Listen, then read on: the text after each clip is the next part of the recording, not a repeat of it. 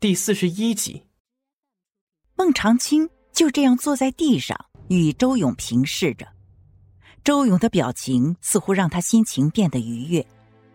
周队长，啊不，你现在已经不是刑侦支队队长了。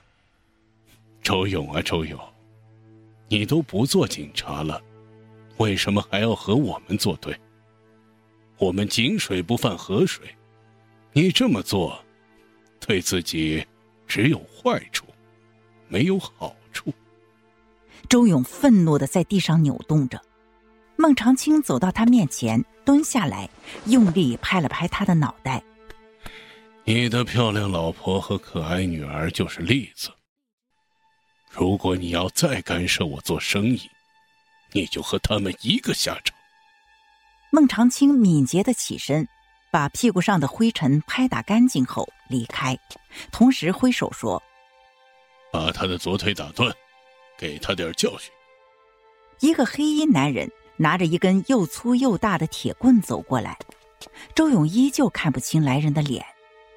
另外有一个人控制住自己，拿铁棍的男人抬起粗大的铁棍，用力砸了下去。周勇只觉得自己的左腿剧痛难忍。他失声尖叫出来。一旁的混凝土搅拌机开始工作。混凝土搅拌机下方的地面上有两个装着头颅的塑料袋，塑料袋旁边有两具一长一短、没穿衣服也没有头颅的身体。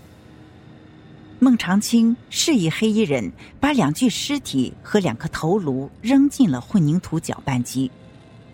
王真和周娜的尸体被丢进混凝土搅拌机时，突然停顿了一下，很快里面就发出了骨骼折断的声音。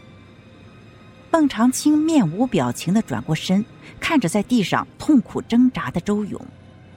本来我也不打算杀他们的，我也没想到，你老婆和你女儿的生辰八字这么符合这个项目，只能借你的老婆和女儿。用来奠基了。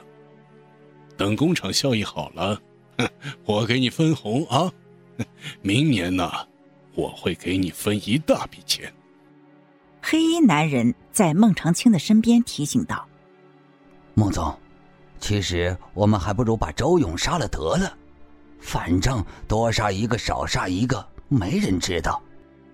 如果孟长青来个一不做二不休。”恐怕后面的日子将无忧无虑，只可惜他太自大了。哎，没事儿，他说出去也没人会信，只能当他是个因为工作丢失而失心疯的傻子。孟总高明。黑衣男人竖起了大拇哥，拍马屁。孟长青得意洋洋，学着点儿，做人呢要心狠手辣。你们把周勇送出去吧。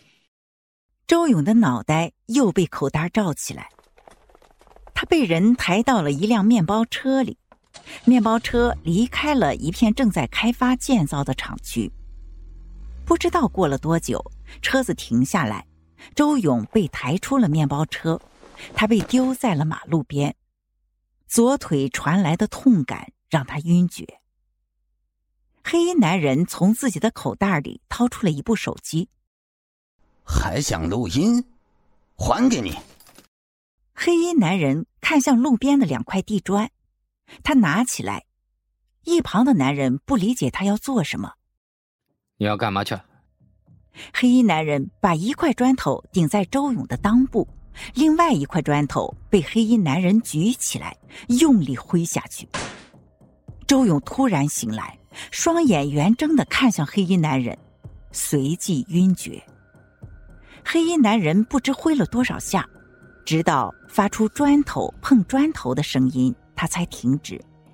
此时他手上全是血污，躺在一旁的周勇裤子被血液浸湿了一大片。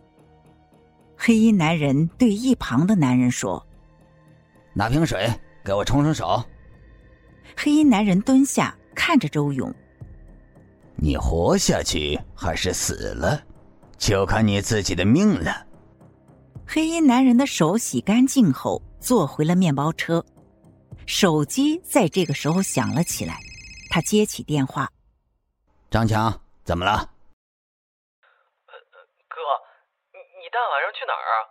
张强急切的说。“哦，我一下班在宿舍没看见你，今晚我有点无聊，陪我喝点酒呗。就在宿舍下面的排档老位置。”孟总让我去办点事儿，现在正准备回去。黑衣男人停顿了一下，我一会儿带着隔壁两位同事一起去啊，二十分钟保证到位。张鹏怎么了？谁来的电话？副驾驶座上的黑衣男人问。张鹏把手机扔向一边。还能有谁？张强在楼下大排档请客。面包车顿时发出叫喊声。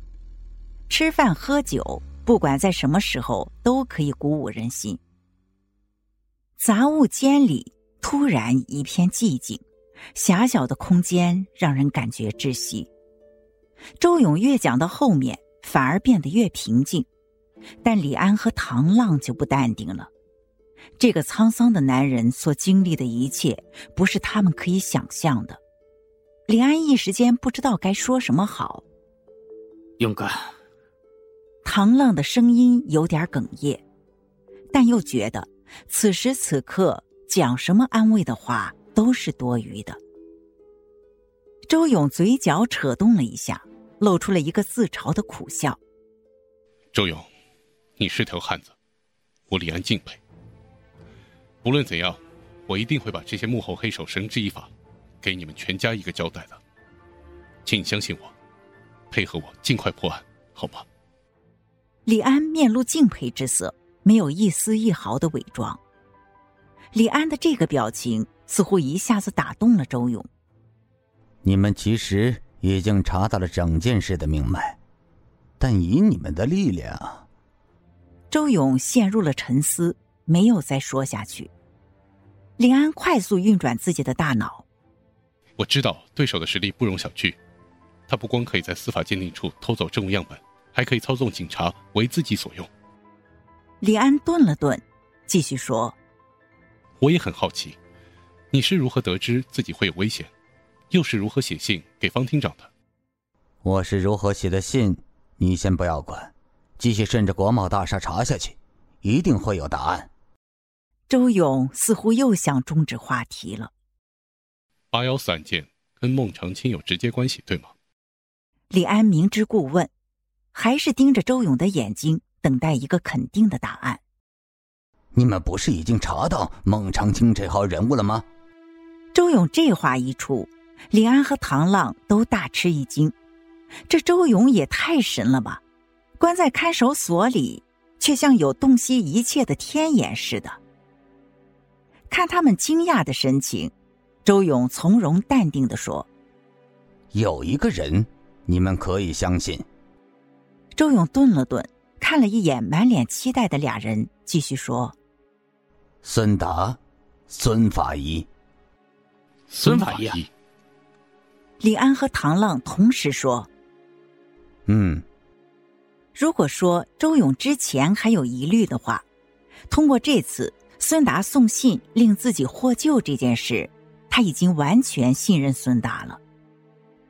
本集已结束，谢谢您的收听。下集更精彩。